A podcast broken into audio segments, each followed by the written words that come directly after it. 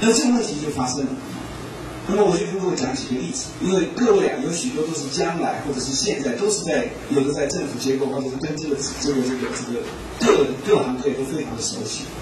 因为要借这个机会让各位了解什么叫做一个国家包装观光的一个格局。从会议的会展的事业，今天不谈，我们大概已经优势都失掉了。因为那个时候，当台湾外贸最旺盛的时候，各国的人连 Bill Gates 都到台湾来开会，是我们发展会议型观光最好的机会。现在你要再做的时候，可能我们已经有点被边缘化，因为现在新加坡已经起来了，香港已经起来了，中国大陆已经起来，中国大陆的会展设施那个已经大到不得了，而且是每一个城市都在大量的做。因为这个时候我们已经失去了，你看我们连个南港的延庆新还没有出来。人家比我们后走的现在早就出来，那这个时候我们的政府政策之慢，就不管哪个政府，其实都要负相当大的责任。那我就在讲到说是，我前段时间做了几件事情，一件事情就是上一任的这个我们陈总统上任的时候就宣布说要花一千亿来包装台东啊东海做一个高速公路。就是宜兰以后沿线那个打隧道过去，但是我非常反对，反对的，就不能草率的把一千亿用这样的方式去搞销。为什么？因为我认为我们没有看清楚到底我们高速公路是不是解决了东海的观光问题。因为高速公路其实造成了一个很严重的误导。我不管这个公路该做和不该做，你先不谈这个。就是你会让整个东海岸的人觉得说，哦，我还去高速公路来，我还去刚最看啊搞撞墙的，而且他带有了很多规嘛，新型的行动也犯罪，是不是？就觉得说你给他一个误导哎，结果是东部地区的人土地都不要卖了，等你们客人上门。可是只要是高速公路带来的都是国民旅游的客人，国民旅游其实在台湾啊，过去是成也是国民旅游，败也是国民旅游。台湾所有的国民旅游啊到今天没有真正的发大财的人不多，原因在哪里？因为我们叫做周休二日啊，我们的度假区是周休五日，就是一个礼拜就是两天的课嘛，五天是空闲。所以假设是周休五日的话，那个两天赚的钱要来补五天，你想养不养活？就是绝大部分的人，然后气候又来个台风，然后在在在在冬天。一碰到这样，把收入的冷干看看他减息，现在大家就哇，度假区现在好贵，比国外还贵，当然贵。他这跟冷干在起国干的，太阳会搞花的，是不是？他当然要对他不贵，他没有办法，因为他你来的时候，他非要赚这个钱，因为连这样他都养不活。就假设我们不去打破这样一个恶命噩梦。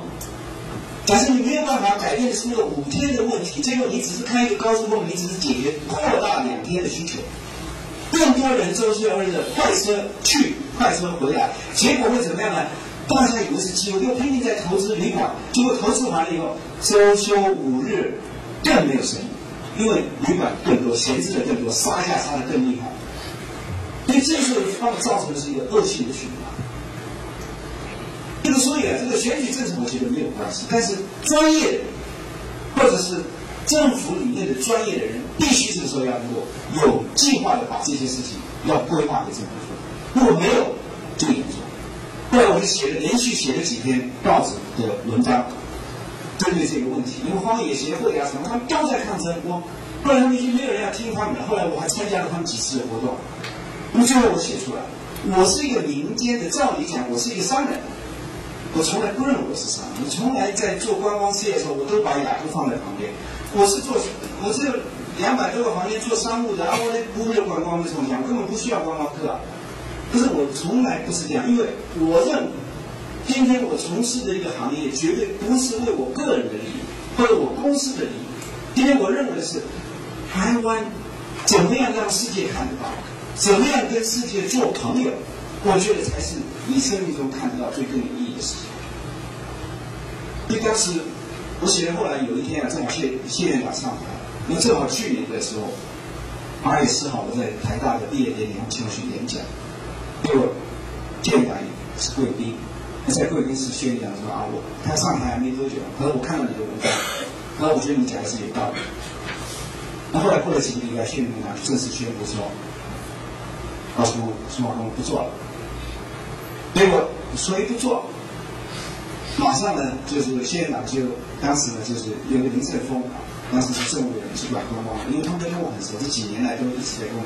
林院长就下了一个指示说，赶快来决定，这一千亿不能就这样拿走。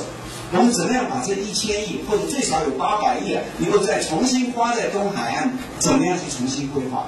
那个时候啊，我就给了他们开了不知道几个会，那个什么几个几个主管，那这个这个，我们他们大家都来看，我一起吃饭什么的。然后呢，后来，甚至于我陪着他们从台东一直走到花莲。可是讲了没多久以后，谢院长下台。那又换了另外一个，也就是说，这一任一任这个主管没有办法延续了，这个是真正最大的问题。啊，更重要的一点是，更可笑的一点是，后来国民党不是冻结预算吗？后来讲了要恢复预算的条件，就是要复建苏花公路。啊，我操，拿起人家公报，刚好不容易听懂了，这个又不懂了。所以政治人物，我只能这样讲，就是如果你不懂得尊重专家，不懂得用这个高的格局，用有趣性的来看台湾的经营，这是危险的。那我就告诉你们为什么我这样的理由。我想用几个佐证，大家就当做一个 case study。我当时陪着林胜跟我说：“你现在看的东海岸，我希望你想到的东海岸是巴厘岛。你心里面想到的巴厘岛，有的人觉得说巴厘岛往体积大以后啊，快是通过体边体边过来，会不会这样想？你想到巴厘岛要去做什么？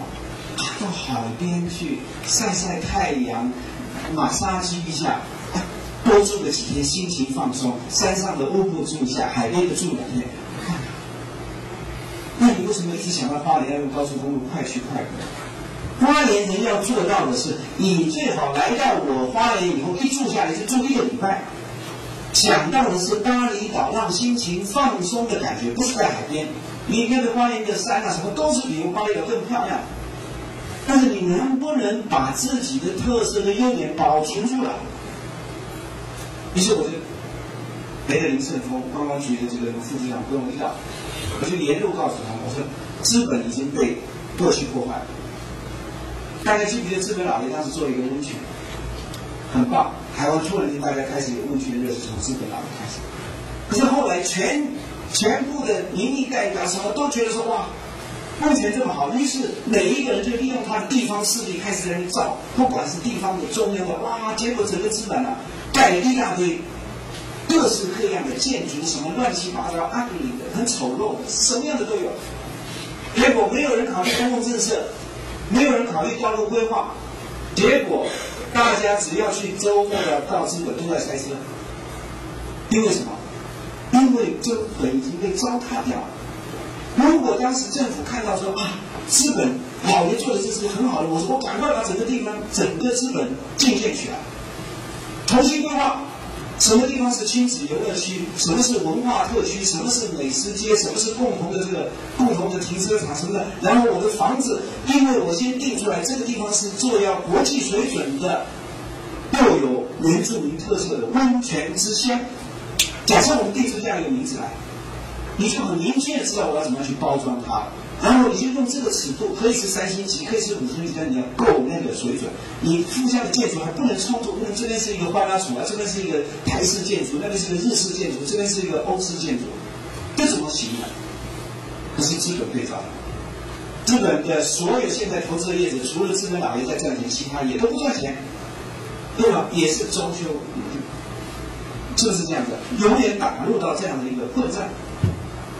这个时候我就告诉他，资本。你要重新包装，要重新架设。然后我就讲，我再往北看，我就跟着他们一直走，走到池上。不是池上在卖个米呀？我说大家知道，现在米大概原来卖成五公斤的，什么十公斤，然后现在改成一公斤的小包装的，这种半公斤，现在人越吃越少。但是把价钱提高，哦，池上人已经很高兴。我说这个高兴一分钟而已。为什么？我说真正要台湾要做到，不是卖米，卖米的话，现在是任何一个地方，你要借这个知名度跟冠军米的条件，你能不能把米变成醋，米变成这个酒，米变成其他的附加产品呢？你能不能借这个样样子，那个花东纵纵谷美丽的风景，那个又有飞行翼，又有民宿，很漂亮的民宿，很漂亮的原野，很漂亮的山谷。不是，我告诉你一个最简单的，如果大家去过旧金山，看到有一个地方叫什么 Napa bag 对不对？如果你们没有喝酒，也知道有个 Napa Valley。Napa bag 现在是观光客，每一个人去的时候去试酒，每一个酒庄去试酒。每一个酒庄去看它的文化特色，那个有几个特色的餐厅是 French Laundry，是全美国最棒的餐厅之一。你知道为什么吗？因为政府把原来在纽约有一个叫 CIA，不是那个情报局的 CIA，叫做 Culinary Institution of America，把它设一个分所在马卡贝，他去做研究，所有的高级的厨师什么都在那里做讲师嘛。然后他在那开餐厅，一直在研究美食，把什么东西做做醋的，什么东西做酱料的，什么做 master 的，什么做 cheese 的。请问，假设从这个原因看，各位看，假设我们台东的时尚变成是马卡贝，我们绝对不输它，那个风景又有海又有那个。然后假设把一个一个中国台湾的特色、闽南特色这些东西做出酒庄，台湾人的酒，啊，也就是利用米做出来的酒。或者我们做出台湾人的酱油，真正的是以那边的气候做出长久酿造的原始酱油。我们如果说是那边在做出来醋特色的醋，那么我们在做出一些，比如说啊，我自己一直觉得那个金华火腿现在都很辣啊，我是我可以说是美食家，因为我是行业，但是火腿不稳定。为什么？真正现在好的火腿，我觉得是在新疆啊，在在西班牙跟西呃跟跟意大利。美国有个叫 Virginia，都比我们好。为什么？我们还是用老式的这种酿造的方法、腌制的方法。你知道，火腿跟天气有很大的关系。我们沿海地区的气候其实是不稳定的，所以当你气候湿的时候，是创造不出好的火腿。所以金华火腿是碰运气的，啊，几年碰不到一个好火腿。像南京话是这样。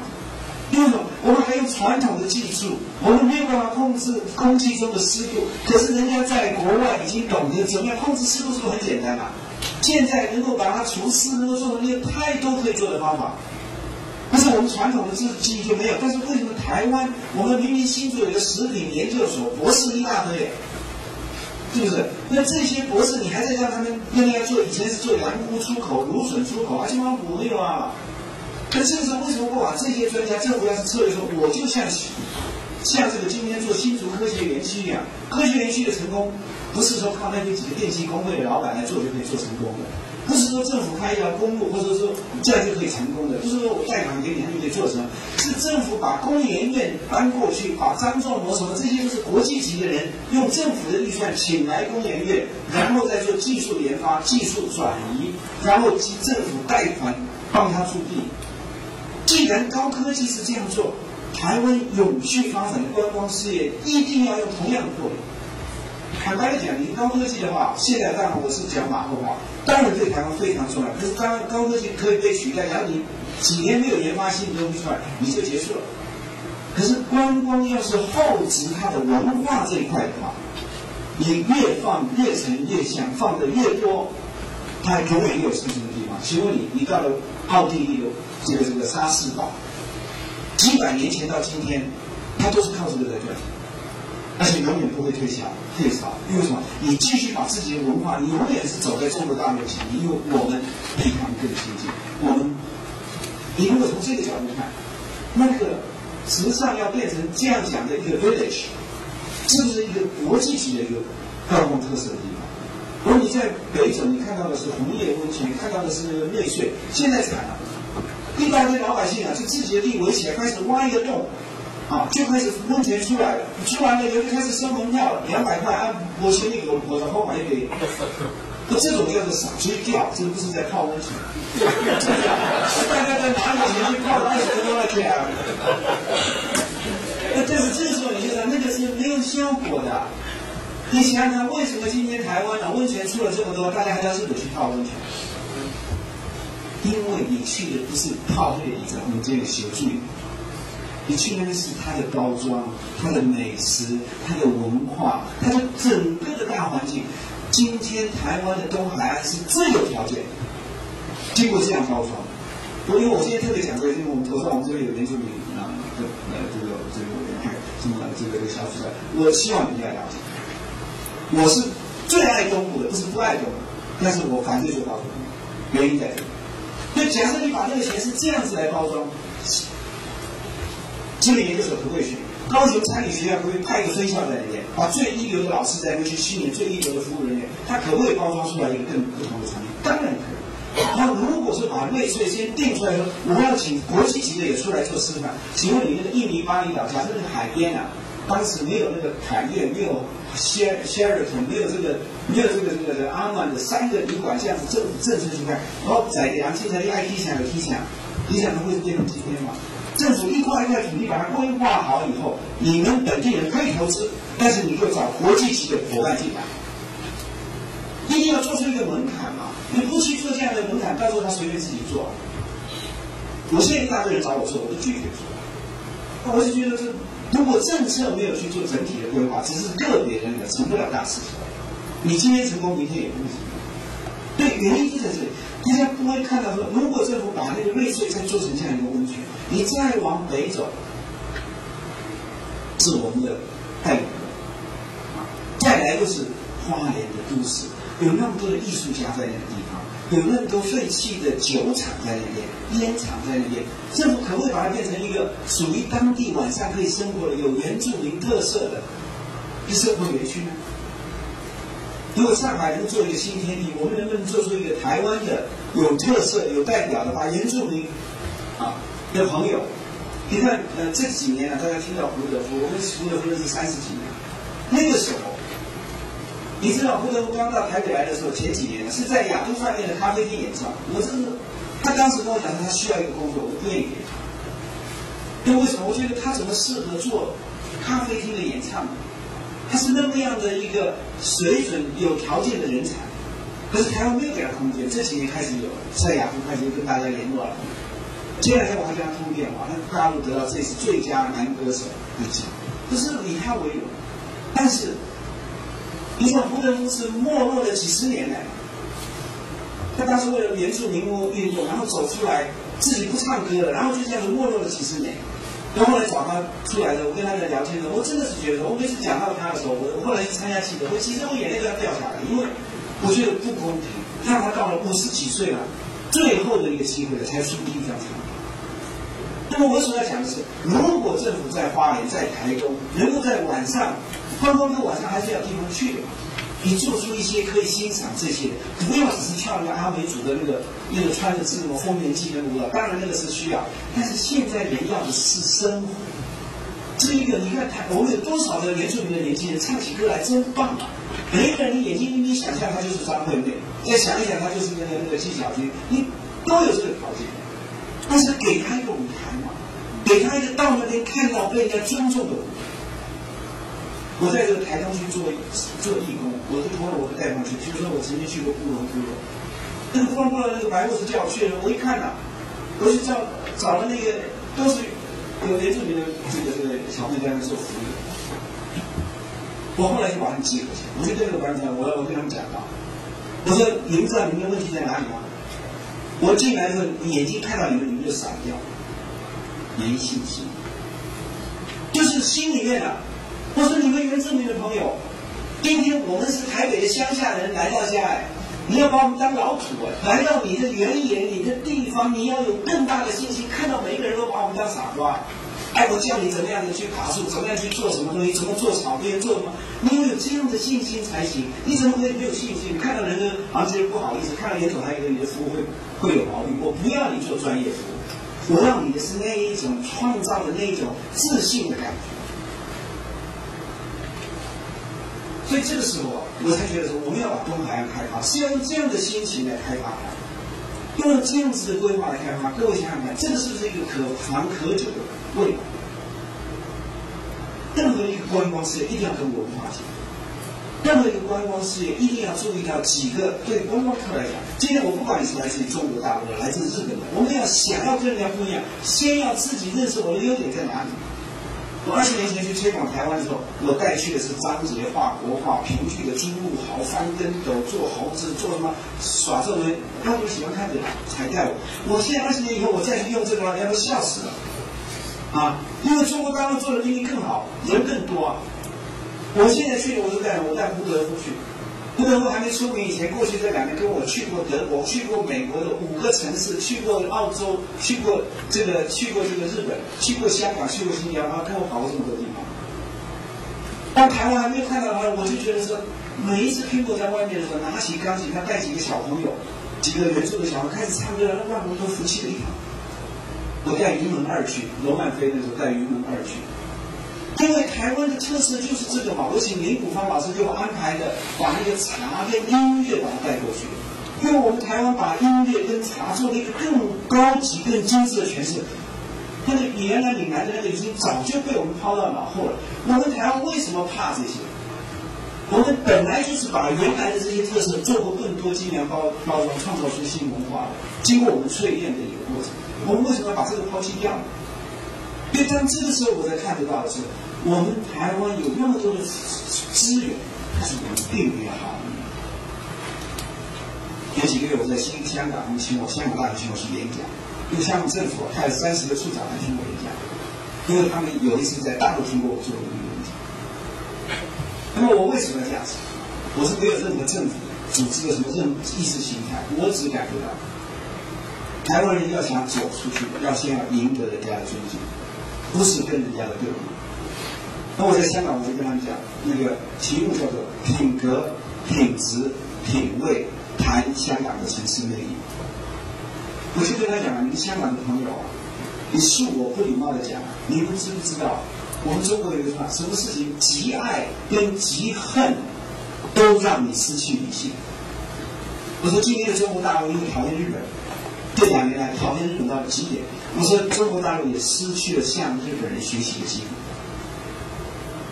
我说你们香港过去是英国人统治的时候，恨不得把中国文化全部拿掉，每一条街都改成英国名字，所有的人都到英国去留学，所有人都以为他是太平绅士最了不起，他是什么？OK，我今天回归了，你们恨不得把这英国的文化全部铲除掉。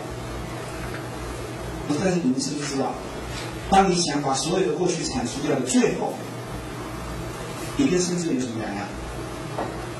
你把每一个把西九龙、把这个吊金岭全部拆掉以后，你把所有的历史故事全部拆掉以后，你跟广州有什么两样？你还比得过他吗？他比你更便宜，人比你更多。所以这个时候我知道，您的极爱跟极恨都让你失去理性。而那时候必须要很理性的知道说，我们是一个移民的过程中间，说不定你现在保留下来当时英国人的优质的制度跟文化，变成你中国人更加不一样的产品。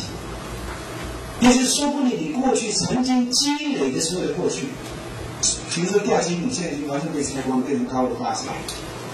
可是你知道当时吊金岭有多少个，不管是来自于中国大陆的文人。不管是那些当时做过将军的军阀，什么都曾经住在那，它是一个故事的，它是一个你的留下来的一条故事。可是这个时候你才会发现，原来我们对一个城市的包装，对一个国家的一种所谓的疼惜，不是政治人物所讲的，不是在政治人物操弄下。而且我们是不是更冷静的了解说，我今天看到了台湾五十年以后要变成怎么样？一百年以后变成怎么样？五百年以后？我在苏州跟他们做一个演讲，我说：你们知不知道，今天每一个苏州，每一个大陆的城市，上海做一个新天地，现在每一个城市恨不得都要做成新天地。那香港的那个那个那个罗罗康瑞啊，那个我也认识，他跟我讲说，他大概有几十个城市都要带着他去做新天地。我说你知不知道？我问你一点：如果今天你苏州有个拙政园，你旁边有个新天地，请问你五百年以后新天地还会不会存在？请问你拙政园还会不会存在？五十年以后你就看啊，新天地可能就已经不在。那只是一个平面化的百货公司嘛，美食街嘛，是不是这样？但是它是有需要的，它对观光客人都有需要。他没有值得让他去取代拙政里面的地位。那这个是我讲的台湾，我们是不是也重新的有人去这样的反思我们自己的城市价值？所以今天我有点讲的好像很激动，但是我其实只是借这个机会啊，跟大家分享这样的经验。从刚才谈到了这些，我再讲另外一个歌曲。前段时间，这个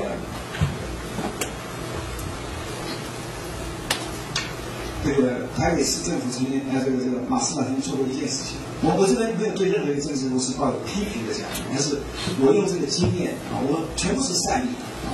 我碰到马市长，我也不这样讲；我碰到陈忠了，我也不这样讲。中山机场要直航浦东啊，不是，直航那个虹桥。结果呢，国民党一提出这样一个政策呢，民进党就说，对安全有威胁，对总统府有威胁。你飞机到松山这么接近的时候，会让总统府万一万一像这个什么什么宾拉登事件啊什么，总统府会被威胁。可是两边都从政治角度来看这个问题，没有一个人讲对，没有一个人讲对。我看到马市长，我当时说，我我反对这样。我说我不觉得台北市应该变成是一个这样的机场。他就啊，他来好几年来跟我辩。我说我不赞成。我看到民进党首长，我也告诉他们说，我也不赞成你们这样想。我说我自己的感觉。今天呢，我们要怎么样来找到我们的优势？我们台湾已经讲了不知道多少年，要变成亚太营运中心。我们今天真的是亚太营运中心，我们是已经空洞。可是将来要是看到未来的发展，如果我们跟两岸开始发展的时候，我绝对不认为是只是台北跟虹桥的问题。我认为这是唯一一次机会啊！大家自己大家看看，在美国有几个 gateway city，洛杉矶，这叫做门户城市；纽约啊，或者是迈阿密，或者是旧金山或者西雅图，原因在哪里？因为它扮演了这样子枢纽的转换地位。那么台湾现在，用香港作为 gateway 去打，假设总有一天吧，两岸会直航，不要讲这一任，讲下一任，讲下下任好。当然直航呢，我们现在有一个愿景，说我们一定要利用这个机会，我不是只开发台湾跟大陆之间的。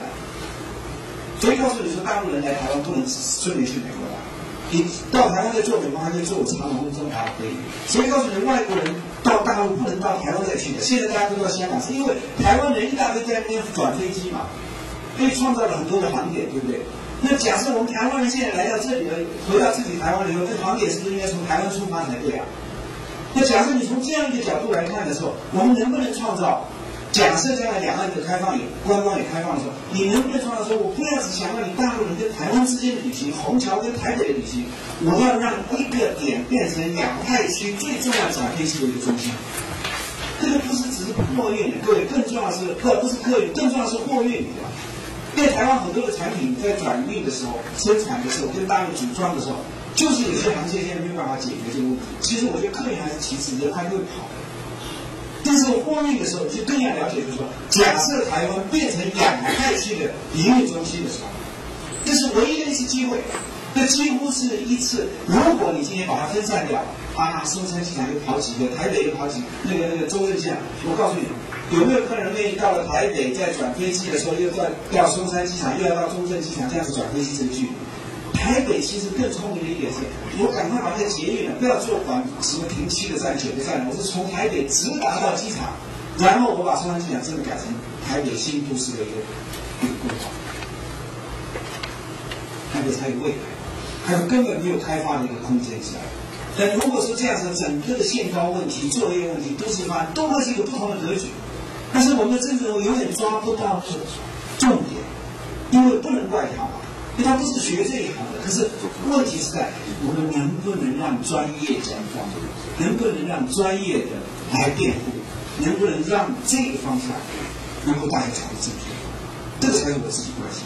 因为跟任何一个政党没有关系，而是政治人物，不管今天是民进党或者未来任何一个政党，如果政治人物不懂得说是他，他是一个整合者，但是他绝对不是。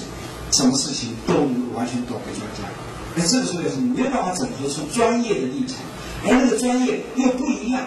比如，比如说，这个这个刚我在讲说松山不能直航了，他说你你严总还讲错了，他说：“人家民航局长就说可以的，为什么你说不可以？”我说：“民航局长的格局都比我高，我讲的比较大胆嘛。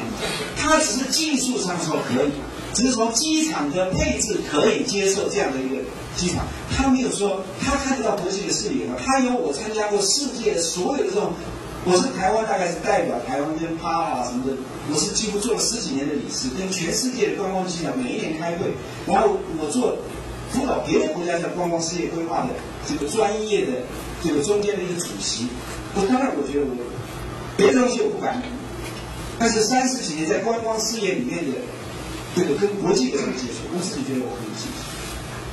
但是不能用台湾的现有的局部的狭隘的格局来看这样。那么下面我想跟各位谈一谈，谈下面的一个政治的问题。去年的时候啊，我其实毕业典礼做了两个毕业典礼，都挤在八月四号。啊，八月六号是什么？一个是早上的台大的所以，后来那个台南艺术大学那个黄立端校长一定要我也给他们做个演讲。几个月前他跟我讲的时候，我说跟艺术上我能讲什么？虽然我很关心台湾的艺术家，我跟他们也关系很好。后来黄校长跟我说，我相信你一定可以给他们一些年轻人一些讯息。我后来就开始认真的想，因为比我要给台大演讲还要难。因为台大七千个毕业生，那个像布道大会一样。但是，但是这个这个几百个学生的艺术家毕业，都很多都是硕士，我反而要认真跟他们讲。后来我想到最后，我突然间我已经找到一个题目，于是我真的是很盼望的心情。那个台大演讲，我马上赶飞机到台南去。然后我就跟他们讲：“我说，亲爱的同学。”如果你不嫌我讲话直爽，如果我没讲错的话，明天以后你们有一半的人将会很久找不到工作。我先告诉你们，There's no job for you，没有工作，没有工作在等你。OK，林怀民讲过说，全台湾啊，到现代舞蹈这个拿薪水的有九十几个人啊。台湾一年培养的是一百八十个人，就把那九十个人都干掉了，还有一半的人还是找不到工作。如果你今天到两厅院要去找这么一个演奏家的工作，就是口要把的。OK，那如果你今天要开画展，没有人会买你的画；你要开音乐会，没有人会来听你的音乐。可是你知道，你们如果把你现在学的东西当做是一个谋生的工作，我必须现在就告诉你，是一个很有成就感的工作。于是你找不到工作了，你就开始教人家弹钢琴，教人家拉小提琴，最后教了半天再叫他去考音乐系。考完了以后再叫他找不到工作，然后再叫他去教下一代的人学音乐，就是这样。我说这是一个好没有成就感的工作。我说，但是亲爱的同学，你知不知道，你拥有的不是一个谋生的工作，你现在拥有的是一个感动人的工具。那你自己认不认识你自己拥有的是这样一个工具？我说，我从小时候就很想要学音乐，我是没有钱学。我到十八岁时候想要练练小提琴，练两年自己放心用没有能力不够。而你们都有这样的天赋的时候，你们知不知道你们最重要的工作？这去感动你。台湾这个社会，当你看到它急剧成长的过程，不管是台湾，不管是香港，不管是中国大陆，第一个开始的时候就是权力挂帅的时候，谁有权力，谁分配资源，谁向他倾倒。第二个阶段是财力挂帅的时候，谁有财力，啊，谁分配资源，谁向他倾倒。可是这个是还是？整个社会是一个金字塔里面少数的人可以拥有的。但你知道，这个社会要是没有另外两个力量的话，这个社会是不平衡、是危险的。不是第一个，这个社会，台湾这个社会要想要让世界的人看得起，要让你自己看得起自己自己，你要依靠的是第一个就是人文素养的提升。假设台湾的人不懂得提升自己的人文素养、品格、品质、品味上的提升。如果我们不懂得说，原来我做计程车司机，我也可以听古典的音乐；原来，我今天做的泥水匠，我在台东的山区，我下了班以后，我在学校曾经学过画画的话，我就可以让这个画画让我心情很充实的。我可以先用这个用那个用那个铅笔画成一个素描，淡雅的素描。因为我要省那个纸哈，我甚至可以在水彩再下成阳光普照的这种气氛。我心情要郁闷的时候，我可以用更重的油调把它压上去以后，像那个 Van Gogh 画出来的麦田乌鸦，可以让你觉得压得透不过气的那种灰。各位朋友，假设这个朋友不再在意我画画是为了别人，为了要卖画，而是画画是 for myself。我下面几个月就因为这样子给我的心境都有一个寄托的时候，当每一个人要有这样的工具的时候。我买两三百块钱就可以买一个 DVD、CD，然后可以欣赏巴哈，可以欣赏贝多芬的时候，我会被他感动的时候，我可以得到这方面成就，是跟那个最有钱的人、跟最有权的人是一样的。就算那个最有钱跟最有权的人家，他不在这方面努力，他比我更平庸。我可以看一本书的诗，可以反复的让我自己回味。每天晚上睡觉以前看两篇，我都觉得。非常的高兴，非常的丰富。可是这个时候，不是同学们，假设你懂得你代表的是一个非常重要的工具的时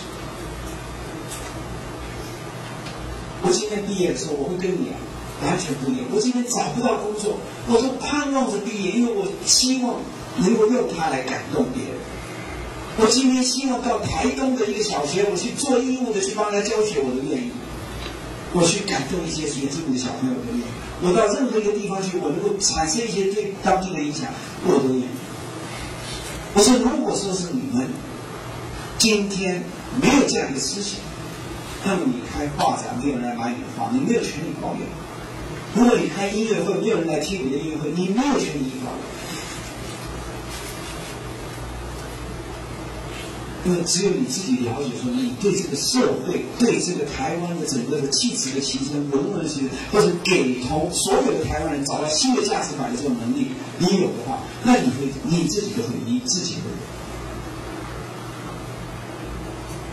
那天的演讲结束了以后，我只觉得掌声非常多。我想象中大概艺艺术家的比较会鼓励。第二天呢，我就开始收到一系列的 email。好几个音乐年轻人告诉我说：“严总裁，我必须惭愧的告诉你，我学音乐就被妈妈逼的开始。然后我花了十几年啊，直到我要毕业的前夕，你才让我真正知道音乐的价值。我们台湾有多少的年轻人不知道自己的价值？因为他不知道他真正的意义。我在意外中发现了自己的。”虽然只是一个非常渺小的，只想去帮人家带着外国人去修个皮鞋，都觉得很高兴；带着外国人去让他做点小事情，让他能够对我们有正面的回，我都觉得在为国家做什么感觉的时候，我才发现说，为什么大部分年轻人被物质影响到，看不到自己真正的价值？当然，我，你们一定要问我，刚刚讲四点，因为还有一点，这个是我在香港跟大陆讲的。那另外还有一点就是宗教，可是这一点在台湾，我必须说是台湾的优势。从九二一也好，从所有这些事情看到，台湾人在这么乱的时候，有一大群人心情之所以可以沉淀、可以安静、愿意去帮助别人，都是宗教原因。五十年前，西洋的牧师、传教士过来，使我们原住民的朋友在苦难中得到一些安抚。到今天，实际圣言、正言或者所有的这些法师，他们也让更多的台湾人心里得到了安定。今天在中国大陆，大家只要看到宗教就想到法轮功，想到法轮功就怕的要死，就是要跟他拼命，不怕死的去。那从另外一个讲，他也失去了因为有宗教、良性的宗教对这个社会所创造的新的价值观跟和谐性。所以，我认为，今天我们所有的社会的这种精英分子必须了解，这个社会并不是靠我们会赚钱、会选举就可以改变这个社会。因为这个社会是靠每一个人在不同的角落里付出了他的爱心。我今天看到我们政治人物，如果让我觉得最遗憾的一点，我想各位过去听听听过一个故事，就是两个母亲都抢着说这个小孩是我的，最后有的人说这样吧，我把他拿个刀往上切个一切为二二百，不过其中有一个说，那你不要了，我还是给他。我们有哪一个政治人物用这样的心来看我们族群的状况？哪一个人用这样的心来看台湾的未来？都是操弄着找到他自己的暂暂时的有利的。哪一个人看到台湾五十年以后、一百年以后要做什么？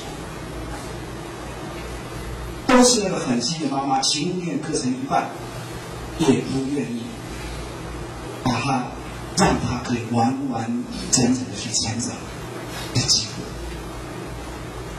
所以，亲爱的朋友。这个我最后要讲到我的题目，就是说，我在过去一段时间，我曾经辅导过很多不同的社团。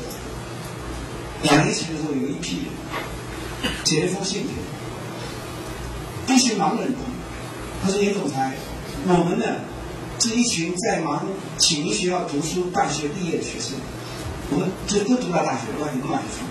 他说我在启明学校教书，都是盲人。”但是我们呢，都很想要把枯燥的生活能够改变。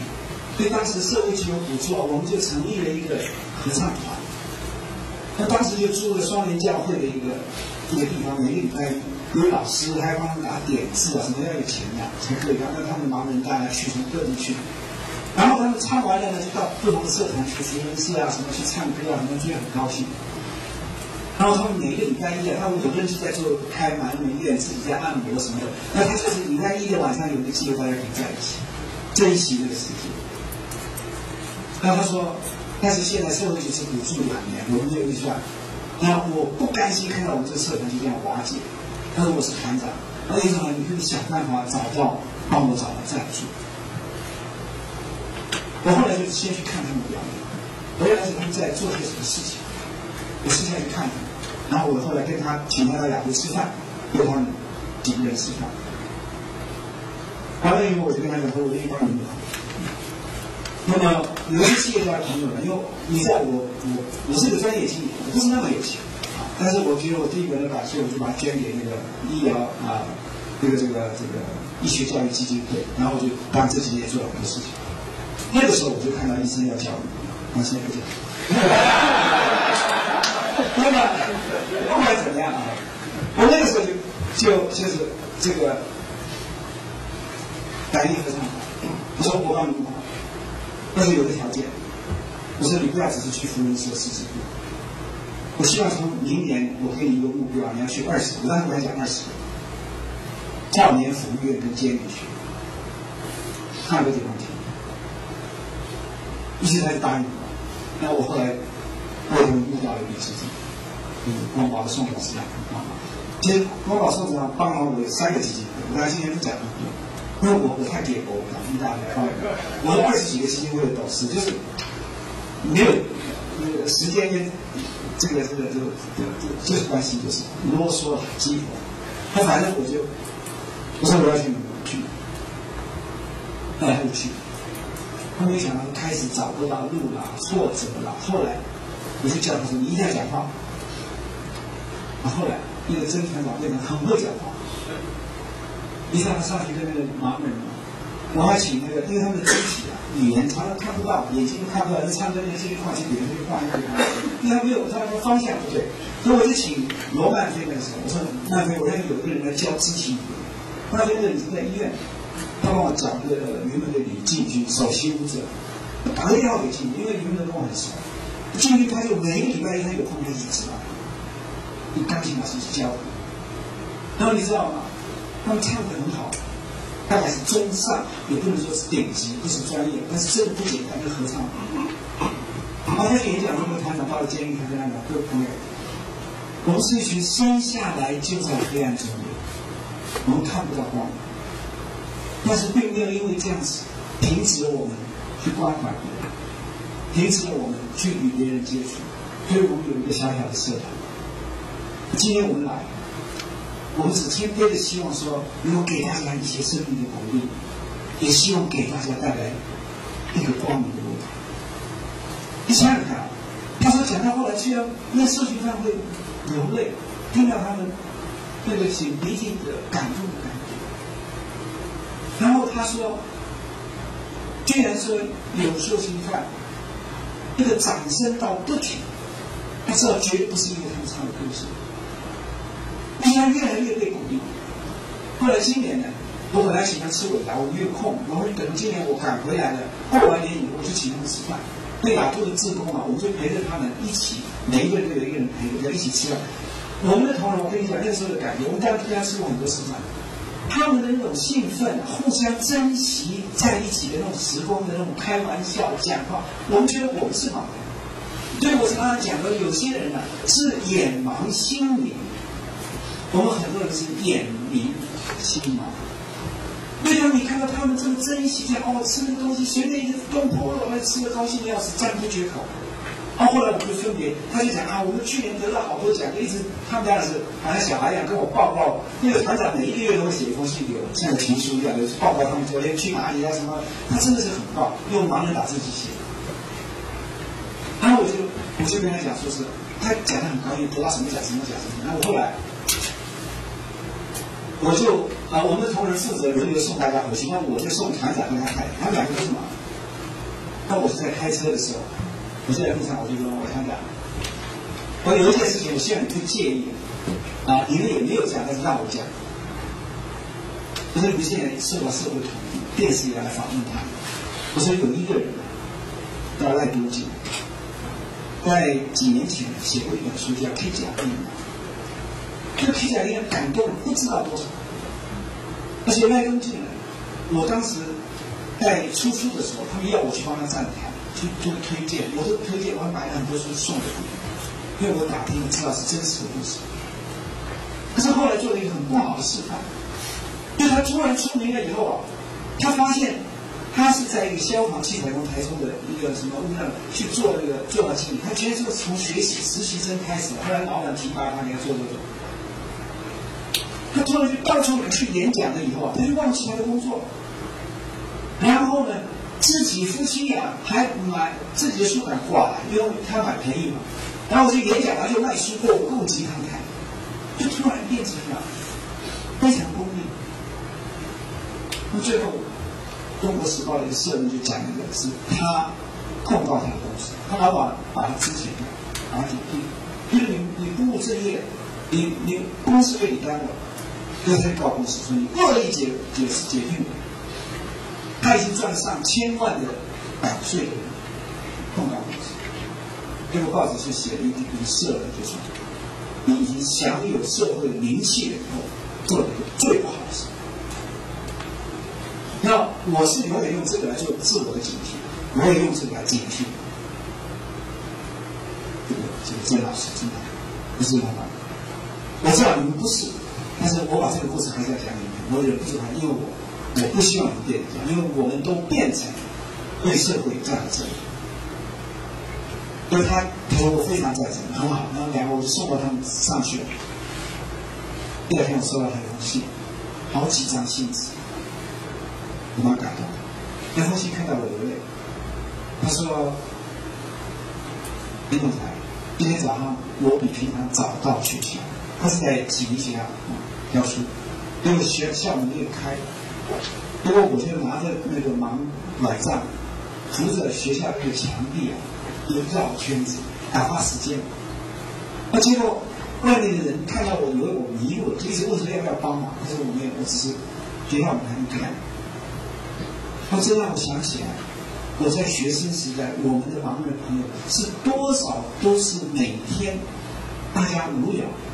肩靠着肩啊，手搭着手，然后沿着围墙这样一边聊天一边转圈子，打发时间。因为长日漫漫，对一个盲人来讲，一个二十四小时除了睡觉以外，才是蛮难打发。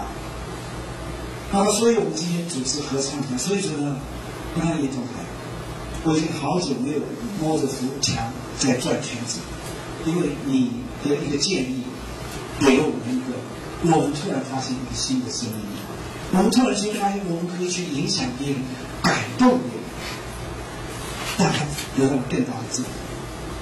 各位同学，你昨天跟我讲的那一段那一句故事，我不单单会谨记在心，我把他的故事昨天已经把它重新打起来，然后我现在影响了我所有的团员，这样我们大家都以这个故事作为基础。我也来调查。我刚才想到说，在台湾这个社会，很多的人，他有那么多的资源，但是他不懂得去善用，但是却有这么样一个应该被我们社会来关怀，反过来，他给自己找到了一个新的生命。所以，亲爱的朋友，假设他们，为什么我？所以你们知道为什么我给各位看书里面有一本叫做《不可以疯狂》，他就讲到一个计程车司机都可以把自己的工作做到完全的不一样，他可以把一个加油站的都可以做到跟人家不一样，就因为他领会到他自己看不起自己。所以我想要告诉各位的结论是：亲爱的朋友，让我们都学着做我们自己的天使。做别人的天使。有的时候，我们生命中，我们自己是自己的恶魔，自己是别人的恶魔。但是，我们是不是能够让我们自己成为自己生命中的天使，让我们变成别人的生命中的天使？我相信，如果大家用这样的心迈出了台湾，那会更加的美丽。谢谢大家。